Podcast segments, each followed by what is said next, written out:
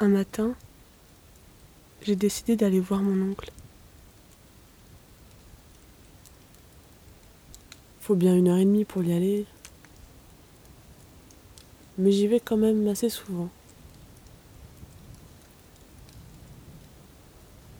J'avais un peu la gueule de bois. J'ai pris un bon pas. J'avais des trucs à manger. Pour une fois, j'ai pas pris de musique à écouter. J'avais déjà assez mal à la tête comme ça.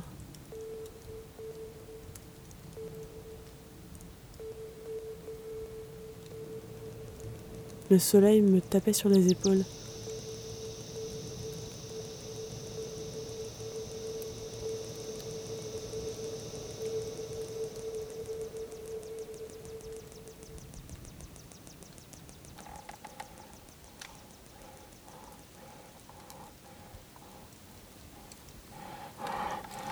Parfois, je m'amusais à courir, et puis à m'arrêter et à marcher. C'était pas un chemin si facile. Là, j'ai des moulages dans, ma bibliothèque. Voici donc euh, un qui a été tiré d'une une piste de plusieurs centaines d'empreintes qui ont été relevées en mars 1970 près de Bossburg, euh, dans l'État de Washington, dans le nord-ouest des États-Unis. Donc, euh, on voit effectivement cette énormité de la taille des empreintes, hein, puisqu'elle fait 45 cm de long, et une vingtaine de centimètres en sa partie la plus large. Contrairement à ce qu'on pourrait croire déjà, ce n'est pas du tout une empreinte de pas qu'on aurait euh, exagérément agrandie. Entre autres, la proportion du, talon avec le reste du pied est totalement différente de, de, l'être humain. Euh, les orteils se présente sous un aspect différent. Euh, il y a ce qu'on appelle un double ténard. Le ténard, c'est cette éminence charnue qu'on a par exemple à la base du pouce, où se trouvent les muscles qui permettent les, mouvements du pouce. Eh bien, euh, un ténard, si vous, ce soir en vous déchaussant, vous pouvez vérifier, on en a aussi un à la base du gros orteil. Eh bien, curieusement, euh, sur ces empreintes, on a un double ténard. Et puis, j'ai eu froid. Ça commençait par les pieds et ça remontait.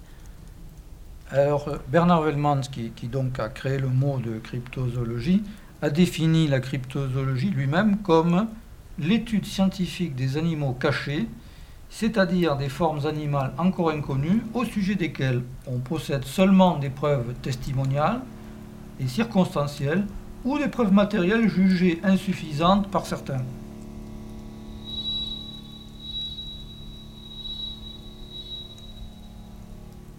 Michel Rénal, j'ai une formation universitaire en chimie-biologie à, l'origine, et, donc ensuite j'ai exercé euh, la profession de biochimiste durant dix ans.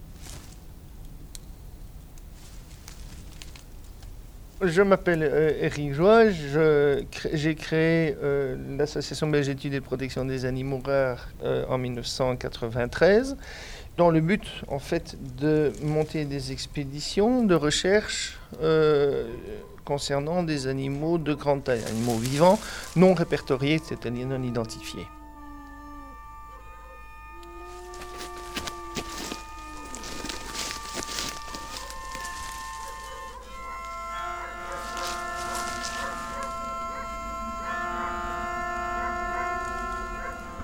Puis tout d'un coup, j'ai senti comme quelque chose me piquer. Une piqûre acide. Et je savais pas où.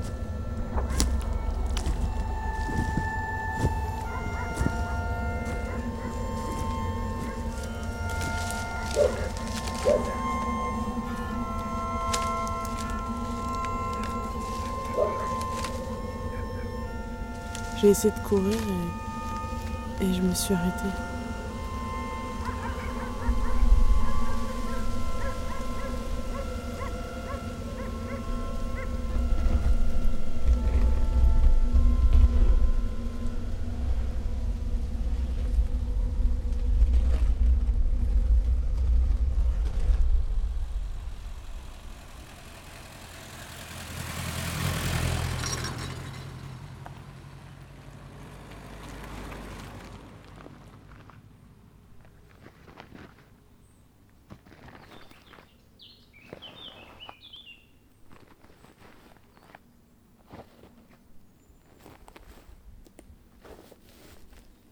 Un cryptide, c'est euh, tous ces animaux dont on a des euh, indices et des probabilités d'existence, donc, mais qui ne sont pas encore identifiés à ce jour.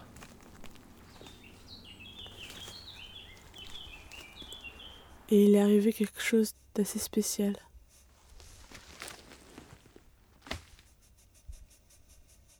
J'étais sourde, mais je sentais quelque chose.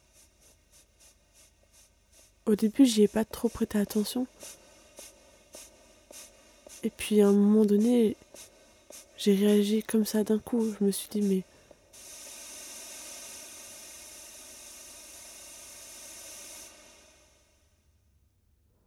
Et ça venait de partout. Parfois, j'avais l'impression que c'était cette ligne qui respirait. Vous comprenez que si la, taille double, hein, euh, mettons. euh, 1m50, à peine plus petit que moi, et on va dire euh, 40 kg. Si la créature mesure euh, 3 mètres, c'est-à-dire euh, deux fois plus, elle va peser, non pas comme on pourrait le croire, 2, fois 40 kg, 80 kg, mais 2 fois de 4 fois de 8. Il faut élever l'élévation de taille au cum, 8 fois 40 kg, donc 8 fois 4, 320 kg. Et comme il est bâti euh, non pas comme un être humain, mais euh, comme euh, enfin, un véritable colosse euh, à côté duquel euh, Schwarzenegger aurait une allure de gringalet, c'est pas 320 kg qu'il pèse, hein, le- probablement dans les 500 kg. C'est-à-dire le poids d'un ours, voire plus.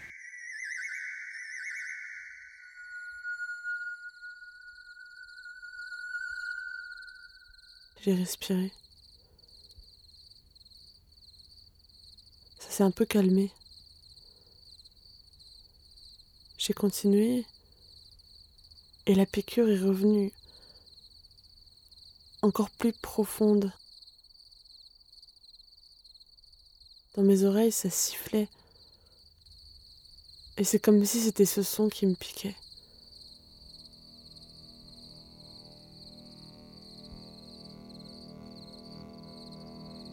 Et devant moi, d'un coup,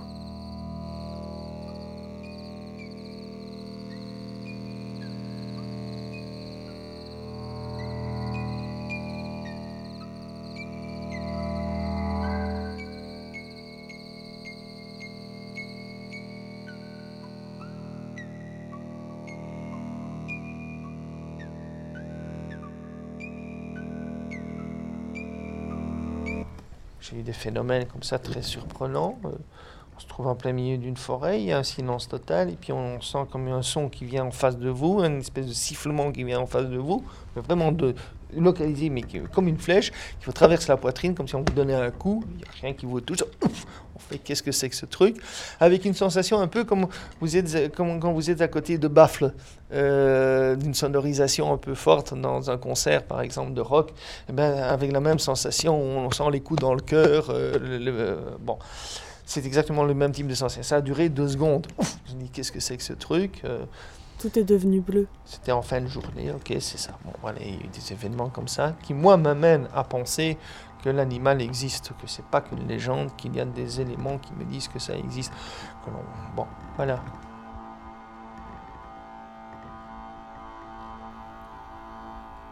Je me sentais légère.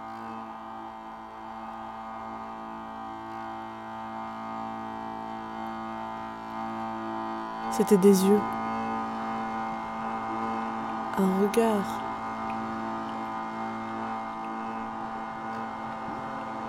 Et puis une année, euh, on s'est rendu compte que le lieu n'était plus propice parce que l'environnement avait changé. Euh, cette année-là, en 2007 d'ailleurs, on n'a rien eu, alors que les autres années dans la même région, on avait eu des indices de son existence, on en fin de pas notamment. Et euh, mon collègue l'avait entreaperçu dans le camp, une nuit, il l'avait entreaperçu derrière le véhicule. Il était passé derrière le véhicule, mais et nous avions un témoin, et ça je l'ai enregistré, euh, on a eu l'occasion de l'enregistrer, nous avions un témoin tout à fait fiable. J'ai reculé doucement, un pas après un pas. Ce sont les manifestations de panique d'un chien qui n'était pas un chien qui nous appartenait, mais on connaissait le propriétaire, c'est un fermier des environs, et le chien est venu se réfugier dans le camp sous le véhicule. Ça venait pas, ça venait pas de, de en bas ou de en haut, mais, mais ça venait de en bas et en haut en même temps. Ça semblait gigantesque. Et elle, puisque c'était une chienne, est ressortie au bout d'une demi-heure de dessous le véhicule et elle est venue se mettre en boule. Et on entendait des choses de super loin et puis. Et puis en même temps de super proches. Il jappe un peu, il n'aboie pas, il fait. Comme un chien inquiet, quoi, en quelque sorte. Et, et je sais pas. J'ai senti qu'il fallait pas que je panique.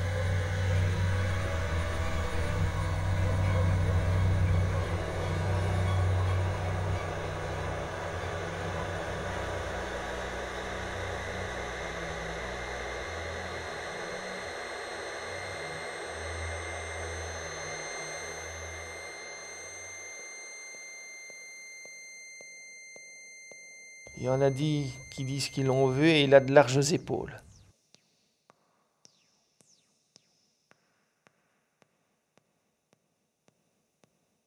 Et quand on recherche ces bêtes, euh, ben, on cherche aussi un peu à se faire peur. Et on rentre en contact euh, dans cette nature sauvage et dans laquelle on va justement, et ce qui est très intéressant, c'est que ça va développer parmi les hommes des théories où personne n'a vu d'abête, mais tout le monde en parle. Thomas Pfeiffer, historien du loup et des mentalités. Par contre, lorsque euh, un témoin prétend avoir observé bah, dans, l'océan, dans la mer, euh, un animal marin qui s'est livré à telle et telle évolution, qui avait une tête comme ceci, un corps comme cela et, autres, qui a rien à y gagner, qui généralement ne va même pas faire de publicité sur son témoignage parce qu'il a peur de se faire tourner en ridicule. Euh, là, on est dans un autre domaine. Alors peut-être que l'élément déclenchant euh, n'est pas forcément un animal. Peut-être a-t-il vu euh, euh, n'importe quoi. Prenons quelque chose de, qui, n'est même pas biologique. Prenons des, vaguelettes sur la surface de l'océan ou d'un lac qui lui ont donné l'impression qu'il s'agissait d'un animal. Et justement, si la pensée mythique est à l'heure, il risque d'interpréter ça et se persuader lui-même qu'il a vu euh, la, petite tête, le long cou, dont, le portrait robot est maintenant tellement connu du grand public qu'on doit être extrêmement méfiant a priori. C'est comme quand on est très malade et, et que et qu'il faut juste attendre, se calmer et patienter.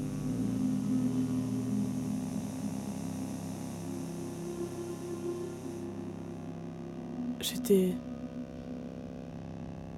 Je savais plus qu'est-ce que je devais faire.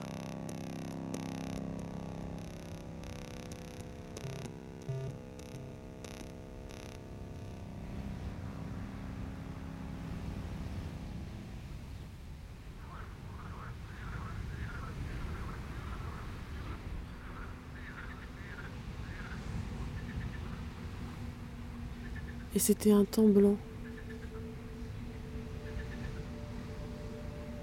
comme si le ciel était un énorme bloc de sel.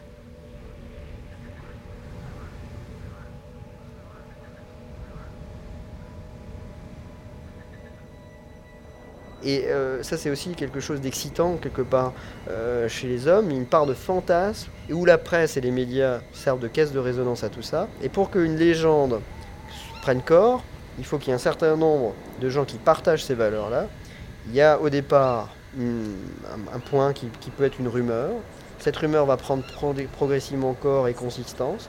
Elle pourrait être abandonnée, mais celle-là va être gardée parce qu'elle correspond à ce qu'on veut bien dire et ce qu'on va bien formuler sur l'image de la bête et du sauvage. Et. Et c'était des ailes immenses. C'était rocailleux. Des longues dents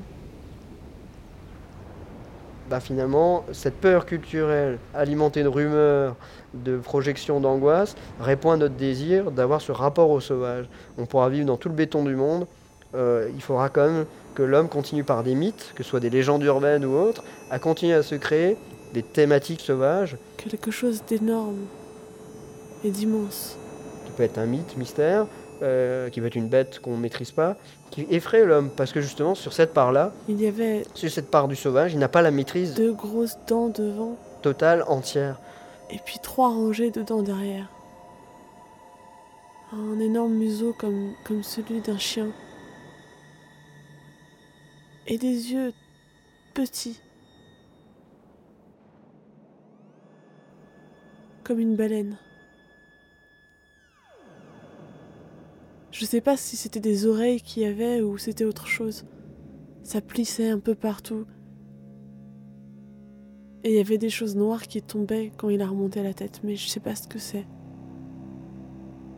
Ça flottait un peu partout autour de lui. Je pense qu'il devait bien mesurer deux bus entiers. Quelquefois, euh, enfin sou- souvent même, un animal qui commence à, à faire sa carrière, si je puis dire, sous, le fanion de la cryptozoologie, il finit par, euh, par rentrer dans la zoologie la plus classique.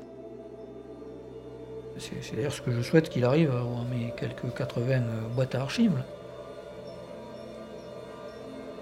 Certains disent qu'il serait plutôt bipède.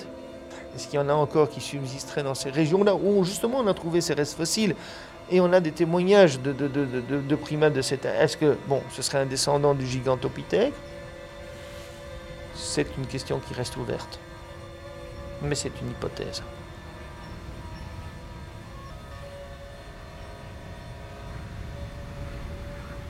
J'étais.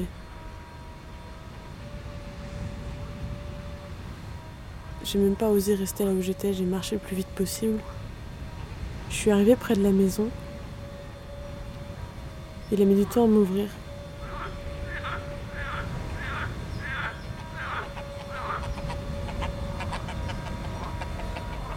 Je suis rentrée. Et j'ai voulu tout lui raconter.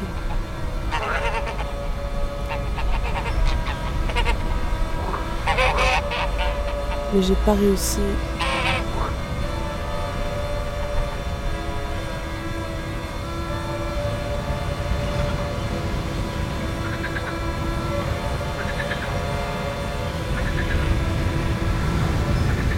J'étais tellement fatiguée que j'ai été dormir deux jours durant. Et quand je me suis réveillée, fallait prendre le chemin inverse. Mon oncle n'a pas trop compris pourquoi, mais j'ai pris un de ses chiens. Et sur le chemin, c'est comme si il me menait. C'était lent.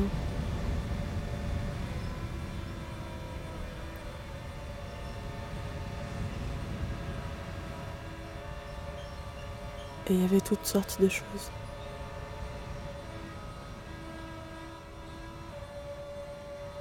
On est arrivé chez moi.